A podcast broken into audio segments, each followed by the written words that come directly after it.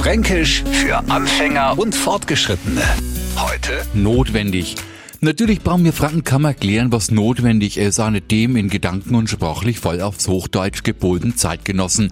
Tägliches Zähneputzen, Essen, Trinken, wenn einmal arbeiten, das alles ist notwendig, also wichtig und dringend nötig. Soweit verstehen wir uns. Jetzt sind wir aber in Franken und da ist notwendig, dass wir sogar unser notwendig genauer erklären.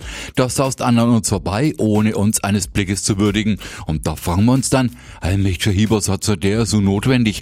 Oder, und das kennen wir jeden Tag im Bus oder oder in der U-Bahn beobachten, die Regel, erst die Leute aussteigen lassen und dann einsteigen, kennen nicht alle. Irgend einer prescht immer als erster vor und der bekommt von uns zu hören, ey, jetzt habst du mal nicht so notwendig.